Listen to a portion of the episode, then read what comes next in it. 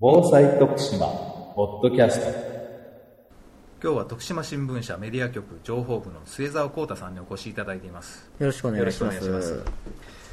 今日のテーマはですね被災地報道を考えると。はいい。うテーマで、えーいろいろお話を伺っていきたいと思うんですけれども、はい。えー末澤さんご自身はあの被災地の方の取材っていうのも何とか経験されているというふうに伺ってはいいるんですが、そうですね、えっと被災地の方はですね取材という形では、えっと2004年の中越地震、それから同年の徳島でもあの大きな災害が木沢の方でありました、はい。8月ですね、え。であるとか、まあ、台風、風水害等の災害の取材の経験は数,、まあ、数多いというか、まあ、普通にマスコミをやっておりましたので、当時あの写真部というところにいましたので、経験しております。避難所ではたくさんの方が一緒に暮らしていくことを余儀なくされるわけですから、はい。住民の方のストレスっていうのがですね相当かかりますよね、はい。でそういう中に、まあ、取材で入り込んでいくっていうのも大変だと思うんですけれども、まあ、何か工夫のようなことをですねされていますか？そうですね。あのこれはまあどの報道者もやってるかどうかそれはちょっと僕は分かりかねるんですけれども、まあ、基本的に僕の取材の仕方ではあのまずあのカメラとか、いきなり聞いて、はい、新聞社で取材させてくださいって入るんではなくって、まあ、世間話みたいな感じで大変ですねみたいな感じで入っていく。でちょっとお話しさせてもらってで申し訳ないんですけど取材させてもらってもよろしいですか？みたいな形で今はそういう形で取材をしてますね、まあ、何回か痛い経験もしてますので。それでまあ覚えてきたやり方ですね。その痛い経験といいますと、はい。トラブルというか出てくると思そうですね、よつきものですね、もう、現場ではやはり報道としては伝えたい、はい。で被災者側としてはもう鬱陶しい、うん。でも、こうジレンマがあるんですよ、ほあのまあ、実は僕、阪神大震災の時は自分が被災者という立場。あ、神戸で被災者の立場で、マスコミに取材される側の経験をしてます、で逆に中越とかで自分が取材する側の立場に回ってるんですけれども、はい。どっちの立場も分かるんですよね、鬱陶しい、同じこと何回も聞かれる、マスコミとしてはやはり聞かないとダメ、伝えないとダメ、でまた被災者でも伝えてもらわないと、ねうん。救援物資も来ないし、ね。いろんな手助けの支援の手が来ないことも分かってるんだけども、なんで自分やねんっていうとこですよね。被災者としての立場、まあ、阪神大震災の時にされたということですけれども、報道の在り方っていうのをですね考えるときに、はい。今言われたようにその被災者の側と、報道する側の立場のギャップってかなりありますよね。ありますね。今年の岩手宮城の,、はい。あの地震の時にですね、はい。この時も製造さん報道として入られたと思うんですけれども、はい。その時にこう新しい傾向というのがあったというふうに伺ってそうですね。あの一関市の事例なんですけれども、はい。これはもともとあったのかそれともその時慌てて作ったのかは分からないんですが一関市の記者クラブというところがありまして、まあ、記者が集まって通常ですと市の広報とかをはい。記事書くところなんですけれども、うん。そこがあらあのルールをきちっと作りましてですね、はい。避難所に対して、まあ、避難所が少なかったってこともあるんですけれども取材する時間をきちっと決めてるんですね。朝のまあ家庭ですけど、まあ、8時からはい。9時まで、で夕方は5時から6時まで。これ以外は避難所のその体育館ですね。皆さんが寝泊まりしてる、はい。中での取材はしないでください。うん。ということは、その時間で取材しないといけないんですけれども、はい。逆に喋りたい住民の方は、外に出ればマスコミはいるんですね、いっぱい。あの、避難所に立ち入るなとは書いてないんですよ。ここがうまいなって思ったんですけれども、避難所に立ち入るなって今までいろんな避難所であった、災害現場であったんですけど、必ずトラブルになるんです。ところが、そこの避難所は、まあ、自衛隊の基地にもなってますし、はい多くの人々来ますので、やっぱりニュースの現場最前線になるんですね。はいじゃあやっぱりマスコミはそこに集まりたい。やはりそこでニュースを拾いたい。そこに入ることは何ら制約がないんです。あくまでひその住居スペースのみの立ち入りはこの時間で制限しますと。だから逆に喋りたい住民の方は出てきたらいいんですよね。そうですね、ええ。で、うまくそのあたりをこうやりくりしてまして、お互いさそれは不満はあるんですけれどもええ、まあ見た限りでは、まあ渋々ながらもうまく回ってるなっていう印象を受けましたね。時間を切ってですね取材をするっていうのは確かに住民の方にとれば自分のその生活スペースですね、はい。これが守られるっていう意味では非常に大きいと思うんですけれども、今まではそういうふうな形の取材制限というのは他ではなかったえーっとね、知り僕の知り得る限りではええ。入るなっていうのがありました。あ、もうもう入らないで、避難所に。避難所にうんカメラ持った人来ないでっていうのはありましたし、その多少時間制限設けてるところはありましたけど、そのルールが徹底できないんですよね、で今回はその記者クラブというある程度マスコミに対して力のある組織から、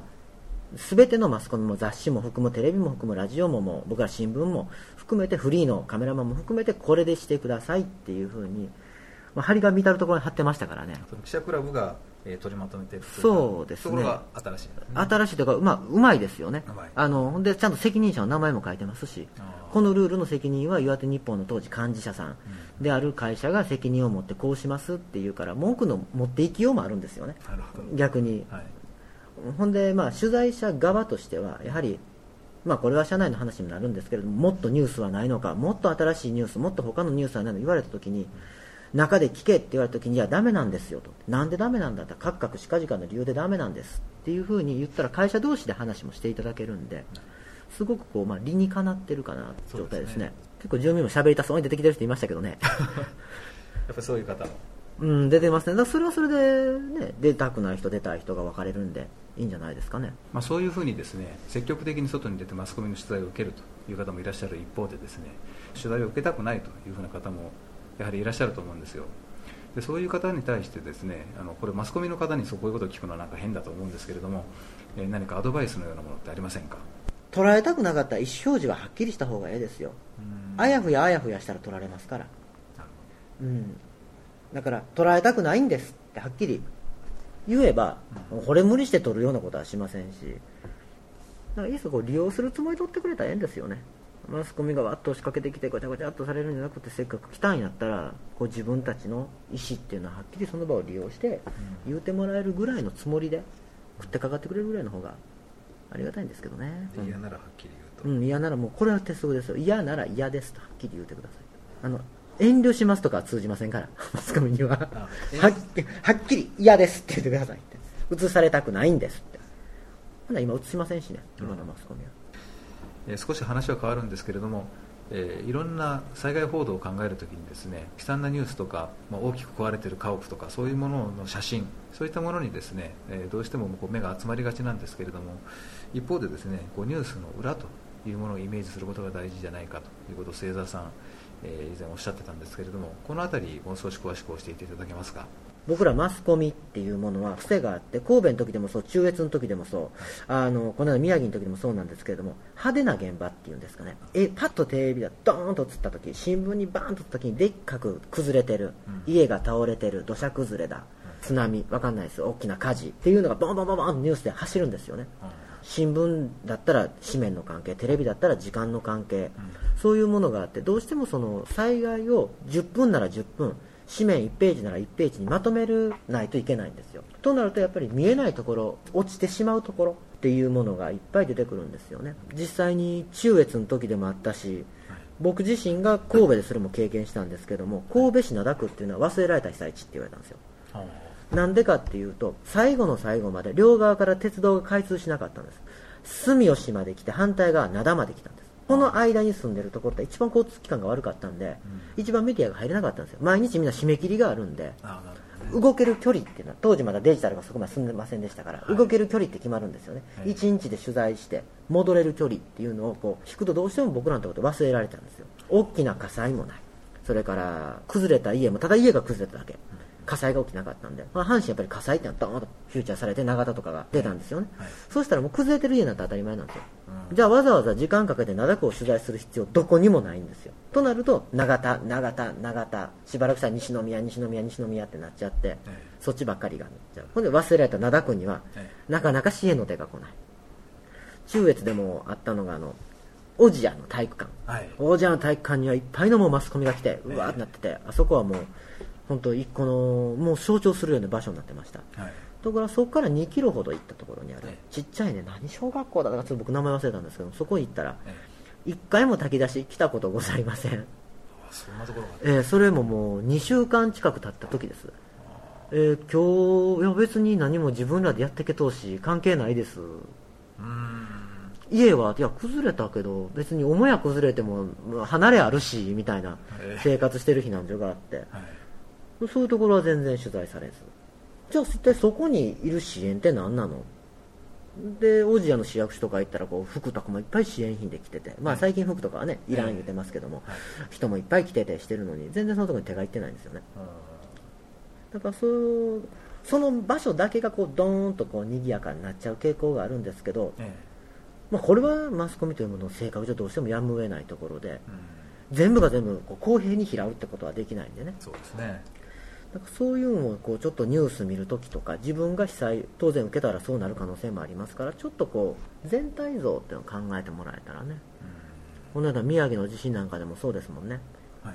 あの結局あれって災害そんなにひどくなかった。そうですね。よね。ただ今となっては経済的にすごい打撃が、まあ、あの後もう一回地震もあったっていうんで受けてる、はい。まあ、そっちの方が二次的な被害になってる。でも逆に今になったらここにこう遊びに行ってあげる方が復興支援じゃないのとか、うんそういうことですね。うん、そういう風な話になっていくじゃないですか、はい。なんかそういう風にこうちょっと裏を読んでもらえたらね中越でもあの十日町とか他にも十日町って町があったんですけど、ええ。綺麗に忘れられてましたからね。あ家が壊れてないんですよ。ーでもなかなかもうほとんど赤紙なんですよ。あ要は基礎がもうダメになってるから潰さなあかんのやけどこうぐしゃっとはなってないだけなんですよ。ーはい。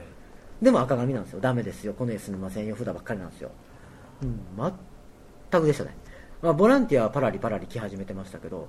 俺取材に入ってえなんで徳島新聞ってところがなんで来たの？みたいな雰囲気でしたもん。おじやに行かれないんですか？みたいな。こいつらアホちゃうか迷ってきたんちゃうかみたいに市役所で対応されましたいやー報道の人が来たん。なあ最最初日に何回か来て以来来てへんなあみたいな感じですそれ。それで。逆にまあこれも見てってこれも見てって。ってえ俺ら今日とんとしてええこんなとこ来てよかったんみたいな。ただ赤紙だらけでしたけどねそういう情報を、まあ、まあ行政も含めてどんどん出していかないと。そうですね。だから声を上げてほしいんです。本当に困ってるなら困ってるって言ってほしいんですよね。僕らは伝える手段しかないですけども、えそしたらね伝えることだけですけどできますからそれが力になれるかどうかは分からないですけども。そうですよね。派手な映像に飛びつきますからね。火災だ土砂崩れだ人が中に何人埋まっとるほんなにガーっていっちゃいますからね 僕ら取材ってあんまり映さんもんにねトイレの映像があるんですよ。えはあトイレ。撮れんでしょ？載せれんじゃないですか。そうですね。この間の宮城もそんなに被害がなかった、まあ、僕今言いましたけども被害はなかったんですが、ええ。トイレ見たらゾッとしますよ。もう溢れてるんですよ。自分らが行って、さあトイレ行こうと思ったら入れるトイレがないんですよもあうバケツの水置いてくれてるけど流したところでこびりついてるしとんでもない状態になってるし。あうんでもそれって災害の現実なんですよね。そうですよね。でもこれはちょっと取れんですよね。今トイレがだいぶ大事だ大事だってこう言うようになってはきましたけども。えこれは僕ら神戸の時でも掘りましたからね。ショベルで一生懸命バケツに入れて。あそういう風な現現実っていうのがやっぱり変わってないんですよね。だそれはまあそのニュースがどう備えがどうってとこになっていくんだと思うんですけれどもやっぱそういうところをちょっと踏み込んで、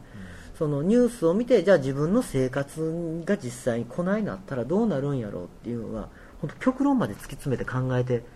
考える方がいいんじゃないのかなってその極論というか簡単な話なんですよ、単に自分がトイレに行ったら自分が服着替えたらうんうんっていうもうそれだけの条件で考えるだけで随分こう防災に対する考え方備えっていうものが変わってくるんちゃうんかなっていう、そうですね。だからこうニュースを見て感じてほしいかなっていう。うんうんうん。普通我々ですと、まあ、水とか食料とか、そういう通り一遍の話で、うん。なかなかトイレまでそうですよね。至ってないですもんね。あねえ皆がおる前でと、ね、トイレが詰まったからって道縁でマンホールで捨てしたらええとは言うものの さあやれる度胸何人おるっていう、そうですよね、うん。確かにその通りですね、それは段ボールでこうね最近こんなキャンプ用のやつあるけども、女の人でさそれでも嫌って人もおるんじゃないのかなって思いますよね、なかなか普段やってないですからね、ねそれ。慣れてませんよね、ええだからそんなことっていうのをこうニュースを見ながら考えてほしいなっていう。今日は貴重なお話ありがとうございました。ありがとうございました。徳島県がお届けするインターネット放送防災徳島ポッドキャスト。この番組に関するご意見ご感想をお寄せください。メールアドレスは防災アットマークプレフドット徳島ドット LG.jp bousai アットマーク pref ドット tokushima ドット lg.jp でお待ちしています。